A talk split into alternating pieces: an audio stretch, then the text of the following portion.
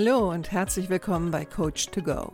Wer braucht nicht ab und zu mal ein bisschen Unterstützung? Einen kleinen Schubser in die richtige Richtung oder einfach den richtigen Tipp zur richtigen Zeit? Coach to Go möchte dir genau das geben. Und ich bin Heike Beck-Kobau und seit über 25 Jahren berate und begleite ich Menschen als Coach, Autorin und Mediatorin. Und ich würde mich sehr freuen, wenn ich auch dein Wegbegleiter sein darf. Hallo, schön, dass du da bist. Herzlich willkommen zu Folge 179. Heute mal mit einem Thema aus meinem Arbeitsgebiet wieder mal, aber ganz speziell für Ärzte. Nämlich das Thema lautet, wenn Patienten Dr. Google zuerst fragen. Also schon seit Jahren begegnet mir das ja, dass Ärzte sich bei mir beschweren, ähm, dass sie es oftmals ganz furchtbar finden, dass Patienten erstmal ihre eigenen Symptome recherchieren bei Google und dann auf teilweise vielleicht auch fragwürdige Seiten geraten und dann mit diesem Halbwissen und der Überzeugung, dass sie an einer ganz bestimmten Krankheit leiden, zum Arzt kommen. Und viele Ärzte, mit denen ich zu tun habe, die tun sich dann schwer in der Kommunikation. Also manche werden dann auch, ja, ich muss schon sagen, aggressiv. No, sie fühlen sich durch diese gefühlte Besserwisserei eines Laien in Frage gestellt, ähm, reagieren dann auch teilweise mit solchen Antworten wie, wer von uns beiden hat ja eigentlich Medizin studiert? Ja, Sie müssen mir da schon vertrauen. Ich bin derjenige, der so viele Jahre investiert hat. Also die Kommunikation startet eigentlich auf dem falschen Fuß. Natürlich begegnen mir auch immer wieder Ärzte, die anders damit umgehen, aber ein Großteil scheint doch immer noch große Probleme damit zu haben. Auf der einen Seite, weil sie das Gefühl haben, der Patient versucht sich über sie zu stellen was in den meisten Fällen natürlich nicht so ist. Der zweite Grund ist sicherlich, ähm, sie befürchten noch ähm, viel mehr Zeitaufwand weil der Patient eventuell und sehr oft vielleicht auch mit falschen Informationen kommt. Nur, je nachdem, wie das Gespräch beginnt, so wird es auch fortgeführt.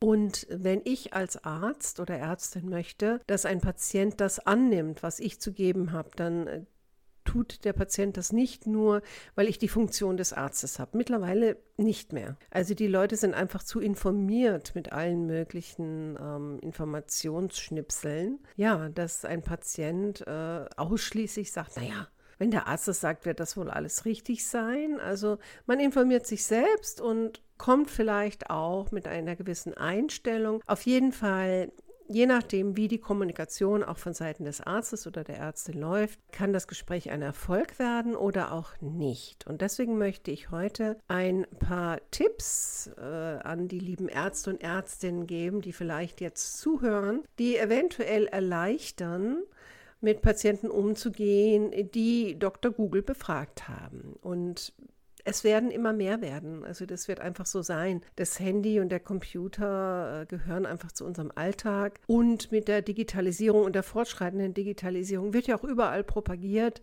Äh, man sollte auch die digitalen Medien nutzen. Natürlich, ich weiß, es gibt kompetente Quellen und nicht so kompetente Quellen. Und die kann der Laie natürlich nicht auseinanderhalten. Das ist klar. Aber dafür sind Sie oder du ja als Arzt oder Ärztin auch da. Also hier jetzt meine Tipps.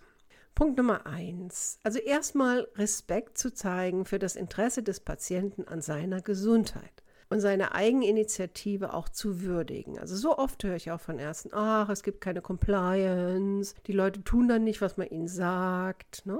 Was ja teilweise auch gar nicht so verwunderlich ist, weil sie kommen oft in Praxen oder sind in Kliniken, ähm, werden zugeschüttet mit allen möglichen Informationen unter Zeitdruck äh, vieles wird auch nicht erklärt. Ähm, sie fühlen sich nicht abgeholt, haben vielleicht auch teilweise Angst und gehen dann raus und machen es nicht. Und hier haben wir ja im Grunde genommen, wenn man es mal von außen betrachtet, einen Patient oder eine Patientin, die ohne jetzt gleich Hypochonder zu sein, sich um die eigene Gesundheit bemüht oder wenigstens, sagen wir mal, sich dafür interessiert, was das, was sie oder er verspürt, hat oder sieht, sein könnte. Also Zeig Respekt für das Interesse des Patienten an seiner Gesundheit und würdige seine eigene Initiative. Das öffnet erst einmal. Ne?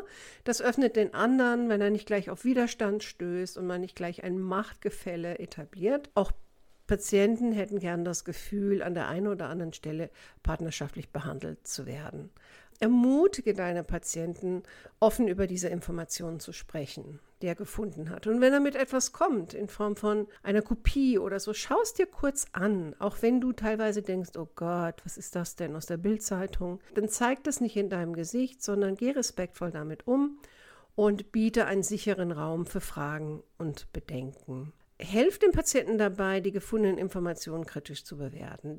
Das ist ja nun, ich sag mal, ein eine Ressource des Arztes. Äh, das jahrelange Wissen, die jahrelange ähm, Erfahrung helfen natürlich schneller zu erkennen, aha, das, was derjenige jetzt erzählt oder mitbringt, hm, passt eigentlich nicht oder vielleicht hat es ja auch noch gar keine Diagnose gegeben und es ist alles ein bisschen voreilig, aber trotzdem hilft dem Patienten das, was er mitgebracht hat, auch ein bisschen kritisch zu bewerten, auf eine achtsame Art und Weise und kläre mögliche Missverständnisse und korrigiere auch falsche Annahmen. Aber da auch immer wichtig, nicht von oben herab und auch nicht mit einem strengen Tonfall, sondern so, wie man sich mit jemandem unterhalten würde, den man auch respektiert. Und nimm die Sorgen des Patienten oder der Patientin ernst. Zeig ein gewisses Maß an Empathie. Auch wenn du es teilweise nicht verstehst oder für dich das normaler Alltag ist, so ist es doch für den Patienten oder die Patientin eventuell sogar eine Ausnahmesituation. Also die sehen ja nicht die ganzen anderen Patienten und die haben auch nicht die Tage voll mit Informationen über Krankheiten und so weiter. Und es geht ja auch jetzt einfach mal um sie selbst. Und bestätige die Patienten, dass es normal ist, sich Sorgen zu machen und biete beruhigende Informationen an. Also wenn ich zum Beispiel zu meiner Gynäkologin gehe, ähm, die hat dann an ihrem Arbeitsplatz einen riesen Tisch, da sind dann wahnsinnig viele auch schriftliche Informationen, die sind alphabetisch geordnet. Und je nachdem, über was wir gesprochen haben, zieht sie immer gleich irgendein Pamphlet raus und ähm, das hat dann zusätzliche Informationen zu dem, was sie mir auch schon gesagt hat. Für mich persönlich finde ich das immer sehr hilfreich, weil ich bin gerne jemand, der nochmal nachliest, weil machen wir uns nichts vor, wenn ein Patient oder eine Patientin zum Arzt kommt, in den meisten Fällen sind die Leute nervös. Sie warten lange, bis sie drankommen. Sie spüren die Eile des Arztes, äh, dass da keine Zeit ist, auch manchmal kein Wohlwollen ist ähm, sind aufgeregt. Also es gibt ja nicht umsonst den Weißkittelblutdruck. Und allein schon durch diesen inneren Zustand ist es auch teilweise schwer zuzuhören und zu verstehen. Und ähm, da sind wir auch schon beim nächsten Punkt, der eigentlich normal sein sollte, aber die Erklärung von medizinischen Fachbegriffen. Also ich erlebe das immer wieder und ich arbeite jetzt seit über 30 Jahren mit Ärzten. Und immer wieder erlebe ich, dass diese medizinischen Fachbegriffe verwendet werden bei Menschen, die überhaupt keine Ahnung haben, um was es geht. Und manchmal frage ich mich, ob diese Ärzte überhaupt den umgangssprachlichen Begriff kennen. Was es aber macht, ist, es schafft eine unglaubliche Distanz zum Patienten und es stellt wieder ein Machtgefälle her. Also, dass diese Fachbegriffe in einen Arztbrief gehören, ist geschenkt. Also, ich meine, das liest ja dann auch ein anderer Arzt. Gut, je nachdem, wenn es ein Privatpatient ist, äh, liest derjenige es auch. Ähm, oder bekommt den Brief vielleicht mit und macht ihn dann auf. Ne? Gibt es ja auch. Und die Leute versuchen dann, das zu verstehen, was dort steht. Okay, aber das ist ja nochmal was anderes als das gesprochene Wort. Also versuche, die medizinische Fachbegriffe so zu erklären, dass der Patient die Information korrekt interpretiert. Teile zusätzliche relevante Informationen, die zum Beispiel nicht in seiner Internetrecherche enthalten waren. Also es kann ja auch sein, dass der Patient oder die Patientin tatsächlich etwas recherchiert hat, was auf ihn oder sie zutrifft. Also Information, die nicht falsch ist, aber sie ist natürlich nicht besonders umfassend. Und da ist es deine Aufgabe als Arzt oder Ärztin, das dann auch zu ergänzen.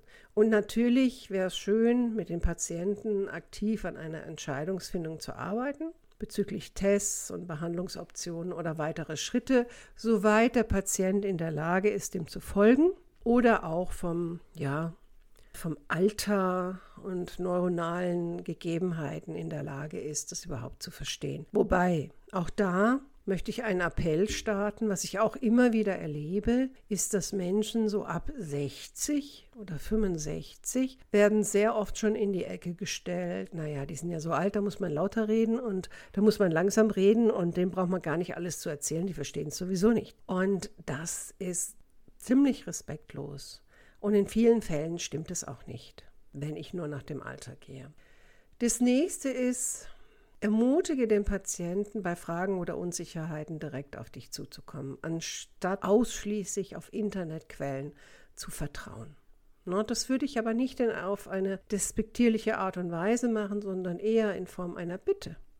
Sagen, also ich würde Sie bitten, ne, wenn Sie noch Fragen haben oder diverse Unsicherheiten, dann nehmen Sie doch Kontakt auf mit mir bevor sie jetzt erstmal ins Internet gehen und vielleicht dann auch ganz beunruhigt sind über das, was sie dort finden oder teilweise auch nicht differenzieren können. Was ist jetzt eine qualitativ hochwertige Information und was nicht? Oder vielleicht hast du sogar Internetquellen, die du dem Patienten mit an die Hand geben kannst, wo du sagst, naja, für so leichtere Recherchen, ähm, na, was macht man bei einer Erkältung, was macht man bei äh, Schmerzen im Rücken oder was weiß ich, da gibt es sicherlich Quellen und da hast du ja dann Kontrolle drüber. Und vielleicht auch einen, einen kleinen gedruckten Zettel zu haben, wo du sagst, hier sind so zwei, drei Anlaufstellen, da würde ich Patienten, die jetzt nicht in einer Akutsituation sind, äh, kann ich empfehlen, sollen sie mal nachschauen, sollen sie schon mal vorab informieren, weil gute Information nimmt dir ja im Grunde genommen auch ein bisschen Arbeit ab. Ne? Und es geht ja auch immer mehr in die Richtung. Also man denke nur an äh, die digitalen Ansätze, die ja schon da sind, Gesundheits-Apps und ähm, Online-Sprechstunde und, und, und, und. Und das wird ja auch noch weitergehen. Natürlich kannst du deine eigene Fachkompetenz betonen und erklären, dass eine umfassende Diagnose und Behandlungsplanung auf einer individuellen Untersuchung basiert und nicht nur auf schriftlichen Informationen. Und dass die Untersuchung natürlich mehr Informationen liefern kann, als der Patient jetzt durch seine kleine Recherche und subjektiven Empfinden mitbringt. Aber mach es immer achtsam und mach es respektvoll. Wichtig ist ja, das weißt du als Arzt und Ärztin doch am allerbesten, der Patient und die Patientin müssen dir vertrauen.